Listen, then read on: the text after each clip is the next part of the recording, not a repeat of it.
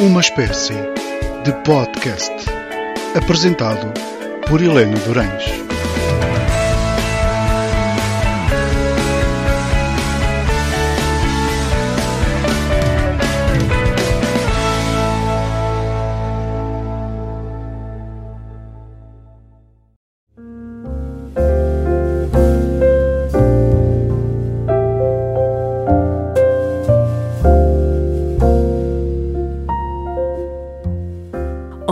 Noite, bem-vindos a mais um episódio de uma espécie de podcast. Primeiro, espero que estejam bem. Mais uma semana de janeiro, não é verdade? Estamos quase no final do mês. Este primeiro mês do ano passou a correr, como sempre. Embora algumas pessoas pensem que o mês de janeiro é terrível porque é muito grande e demora muito tempo a passar, mas eu realmente acho que não, acho que foi muito rápido. Enfim, primeiro que tudo, queria vos dar as boas-vindas para mais este episódio. Espero que tenham estado atentos aos episódios anteriores. Se não estiveram, não se esqueçam que já podem ou voltar a ouvir ou ouvir pela primeira vez os episódios de dezembro no SoundCloud, na página Um Olhar Pessoal. Portanto, aproveitem e passem por lá e ouçam uh, os primeiros episódios desta rúbrica.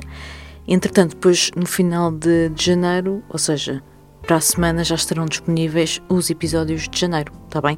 Por isso, passem pelo SoundCloud e podem ouvir uh, uma espécie de podcast. Depois, queria voltar aqui a deixar um forcing, não é? Uh, para que deixem as vossas sugestões, enviem para o e-mail geral telefoniadamadora.pt enfim, enviem sugestões, digam o que é que gostariam de ver aqui tratado, algum livro que gostariam de que eu falasse. Estejam à vontade, estarei aqui disponível para responder com toda a certeza. Espero que estejam a gostar desta rúbrica, eu estou a gostar muito de fazer, é muito engraçado trazer aqui alguns textos meus ou falar sobre coisas que me vão passando pela cabeça. E já que estamos aqui neste espaço, queria deixar os meus parabéns à seleção portuguesa de handball. Fiquei muito contente por ver que conseguiram a melhor classificação de sempre de uma seleção portuguesa no europeu e, portanto, queria deixar aqui os meus parabéns e o meu enorme orgulho nesta seleção. Eu gosto muito de ver futebol, de, gosto de ver desporto, mas gosto acima de tudo de ver também as modalidades. Então, fico sempre muito contente por ver quando Portugal ou uma equipa portuguesa nas modalidades consegue ter um bom resultado. Por isso, queria deixar aqui os meus parabéns e deixar expresso o meu grande orgulho pela seleção portuguesa de handball.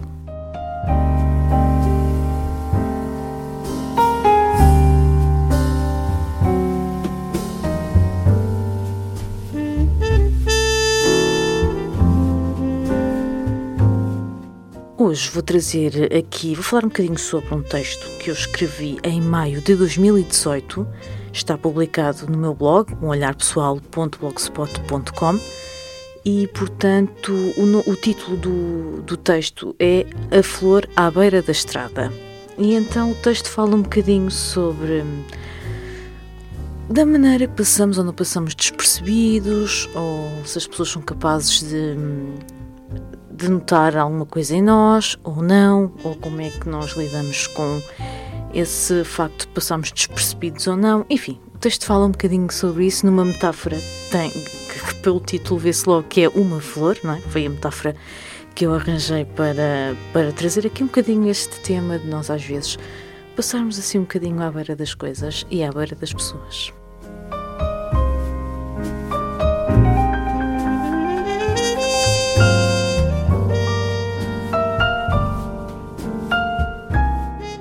É um toque suave, tão suave quase que passa despercebido. Mas para ela não. Ela sente aquele toque como se fosse o mais sentido de todo o mundo. Como se fosse o mais expressivo de todo o mundo. Como se todo o mundo estivesse ali, naquele tão simples toque. Como se ele tocasse num piano, ao de leve, sem pressas, nem pesado. E ela quer prolongar essa sensação Ai, como ela quer prolongá-lo, como se nada mais importasse sem ser aquele gesto, aquele gesto que para si traz o melhor sentimento, o de proteção. Ela fecha os olhos por breves segundos, como se assim pudesse gravar ainda melhor aquele momento na sua mente, pois ela sabe que ele a acompanhará por todo o sempre.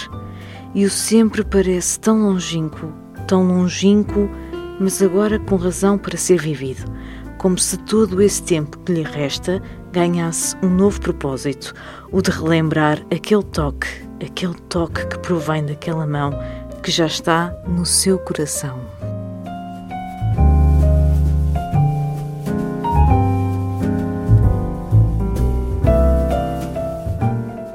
Portanto, aqui temos uma pessoa, a melhor a maneira que eu de poder eh, trazer aqui esta questão às vezes passarmos um bocadinho ao lado das pessoas, as pessoas passarem ao nosso lado sem nos notarem, é esta questão de, às vezes, uma conversa que temos com alguém, ou alguém que conhecemos de novo e que nos hum, desperta hum, algo de diferente, e quando estamos assim. Quando há situações em que parece que a nossa vida é muito linear e depois, quando aparecem estes. ou acontecem estes episódios, um, parece que tudo ganha naquele momento, uh, ganha um, um outro sentido.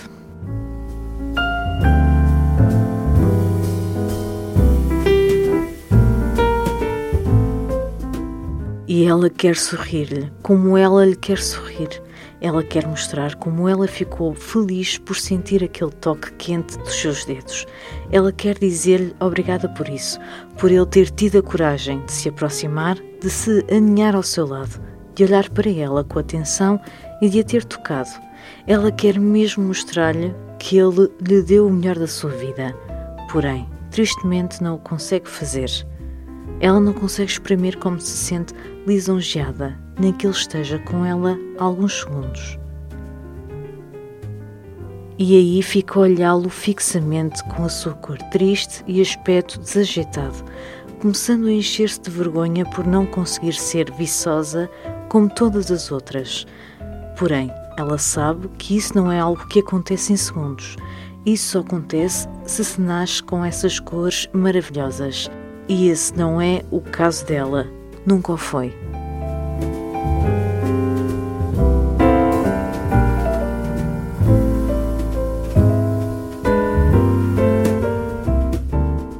Aqui sim já uh, comecei a, a, entrar nesta questão mais da metáfora uh, de uma flor, não é? Uh, às vezes, isso, acho que isso é um bocadinho também do, do ser humano, da forma como nós estamos formatados, eu acho.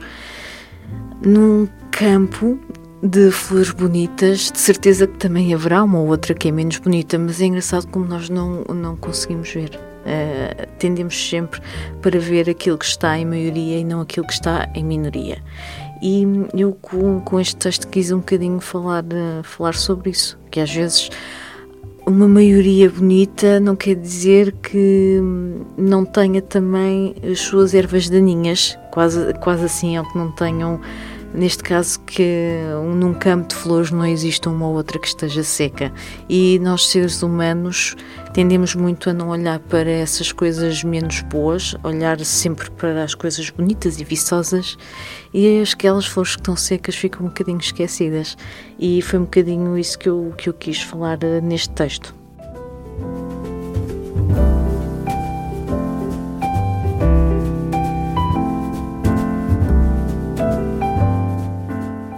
De repente, ele levanta-se e deixa estar, assim na beira da estrada onde ela sempre tinha estado. Ele vai-se embora e ela fica ali, apenas e só, a observá-lo, a agradecer a quem quer que seja por lhe ter dado a oportunidade de ser tocada daquela forma, de alguém lhe ter tocado nas pétalas. Assim, tão simples, carinhoso e tão belo algo que ela nunca tinha conhecido, já que nunca ninguém a tinha olhado daquela forma tão especial. É ali, na beira daquela estrada, que ela vai continuar, sozinha e sem cor, à espera do fim, lembrando vezes sem conta aquele toque quente e sentido.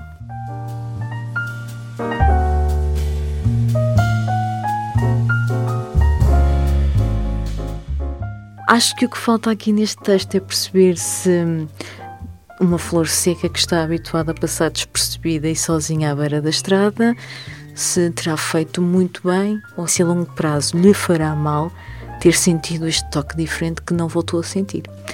Acho que isso é um bocadinho como, como nós, não é? Quando temos assim uma, uma vida meio linear, não é? Uh, temos a nossa rotina, as nossas coisas, e depois, quando acontece assim uma coisa diferente, que nos faz sentir diferentes e que provoca em nós reações que nós até desconhecíamos que tínhamos, será que isso vale a pena ou não? Não sei. Desconfio que um dia escrevo sobre isso e talvez consiga arrumar as minhas ideias e dar a minha opinião acerca disso, se falará ou não a pena a longo prazo. Fica para a próxima.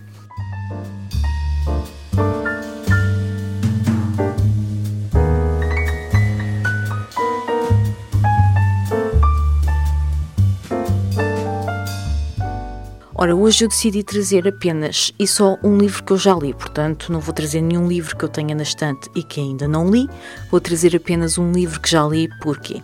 Porque é um livro que eu realmente adorei. E ontem, quando estava um, a rever algumas coisas que poderia dizer sobre este livro, pronto, peguei no livro e li uh, algumas coisas do livro e foi engraçado voltar a, a recordar esta história e, e, realmente continuo, continuo a gostar muito deste enredo. E, e depois, ontem, quando estava aqui a tirar algumas ideias para falar sobre o livro, percebi, ah, por isto e por aquilo é que eu realmente gostei tanto. Portanto, qualquer dia, eu não sou pessoa de reler livros. Eu, quando leio um livro, leio um livro, está lido, adorei ou não, não é? Mas pronto, li, ponho na estante e está feito. E não, volto, não sou pessoa de voltar a, ler livros, romances mas se calhar eu acho que vou abrir uma exceção para, para esta obra porque, porque realmente foi. Gostei imenso, gostei, gostei muito da história.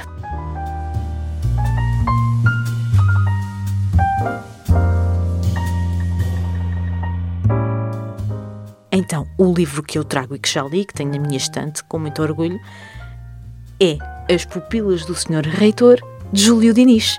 Eu sei, é um clássico, é de um escritor português, é um clássico, um escritor da época, mas realmente eu adorei a, a história.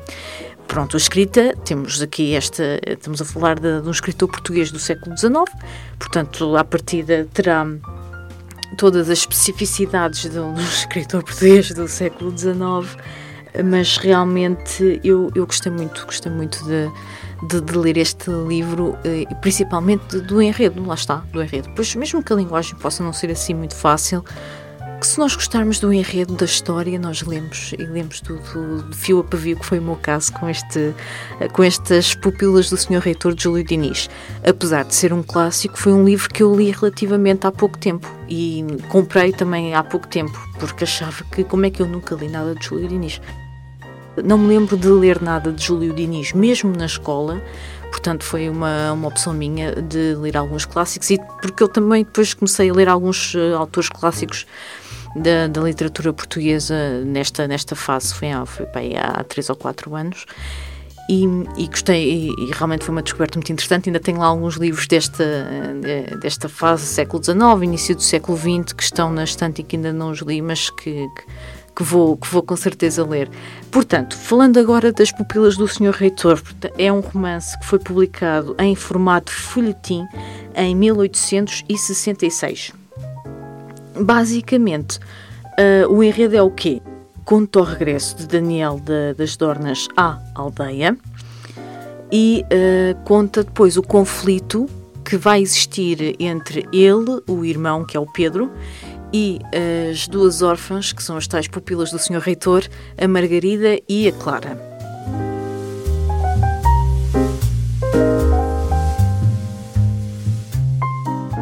Assim, de uma forma muito sucinta, a história, portanto, começa a dar-nos alguns lamirés daquilo que tinha acontecido na infância, porque tinha havido já uma ligação entre a Margarida e o Daniel. Portanto, na infância eles os dois eram apaixonados, mas depois o Daniel uh, vai para a cidade. Quando regressa, uh, já na fase adulta, não é? O Daniel apaixona-se por Clara, que é irmã da Margarida e que é noiva do seu irmão Pedro. Portanto, há aqui um grande conflito e ele vai tentando, vai tentando, vai tentando uh, ter alguma coisa com falar com a Clara, não é? Nesta altura é tudo assim, portanto, falar com ela. Uh, e ela vai, vai mantendo ali uma distância, mas há uma altura em que a Clara cede uma entrevista, como se dizia, a Daniel, e só que Pedro descobre-os. Portanto, isto aqui é o grande momento, digamos assim, do, do romance Só que o que é que acontece? A Margarida, como sabia que a Clara, no fundo, gostava do Pedro queria ficar com o Pedro, o que é, e a Margarida sempre foi apaixonada pelo Daniel, mesmo que ele, nesta fase adulta, não lhe dê muita bola, não é? Quase que a esqueceu. Mas a Margarida vê que a Clara está a falar sozinha com o Daniel e o Pedro está para aparecer, e então a Margarida toma o lugar da Clara como se fosse a Margarida a estar com o Daniel. E então, desta forma, salva o noivado da irmã com o Pedro e ela fica, um fica mal vista depois na aldeia, não é? Estava a ter um encontro sozinha com um homem, sem serem comprometidos. Isso era um escândalo. Estamos no, na segunda metade do século XIX, é preciso não esquecer. E pronto, depois é esta resolução de conflito. Será que, será que depois o Daniel lembra-se da Margarida ou não?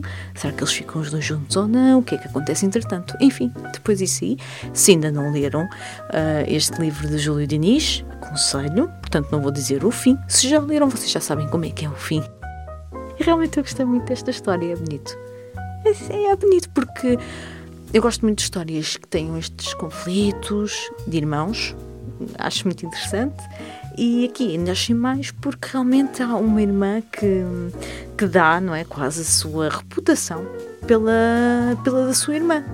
Uh, portanto, a Margarida, não é? Dá a sua reputação, quase assim, oferece a sua reputação em troca da irmã, que, para que a irmã tenha um casamento como deve de ser com o Pedro e que, que vivam felizes. Eu achei isso muito, muito bonito.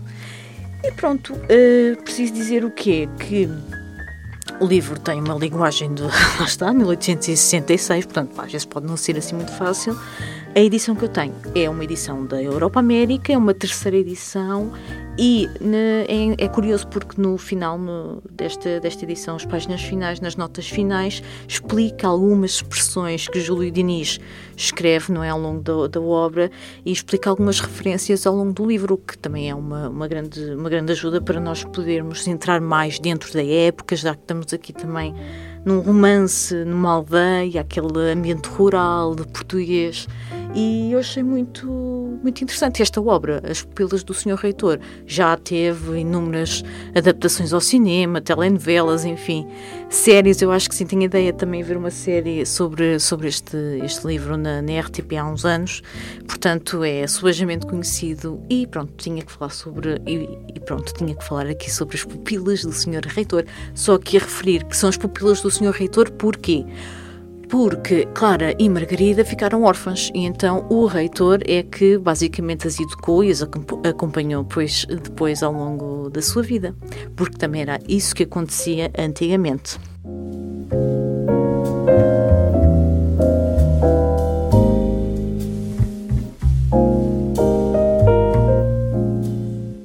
Deixo aqui minha sugestão para que possam ler literatura portuguesa do século XIX. Uh, eh, espero por vocês na próxima semana, não se esqueçam. Telefonia da Amadora.pt, uma espécie de podcast, estreia segundas-feiras entre as 9h10 e as 9h20 e depois repete às quintas-feiras às 23 horas. Não se esqueçam disso. Se não conseguirem ouvir, ouçam o podcast no SoundCloud exatamente uh, com este, este nome uma espécie de, de podcast. E agora que estou aqui a falar, acho que no início do, deste episódio disse para procurarem um olhar pessoal na, no SoundCloud. Esqueçam, desculpem. Procurem uma espécie de, de podcast no SoundCloud e vão encontrar com certeza uh, o, o, link para, para esta playlist. Portanto, sigam uma espécie de podcast, deixem os vossos comentários, as vossas sugestões. Podem também contactar através do, do SoundCloud estejam à vontade. Vemo-nos para a semana. Muito obrigado por terem estado desse lado e tenham o resto de uma ótima noite.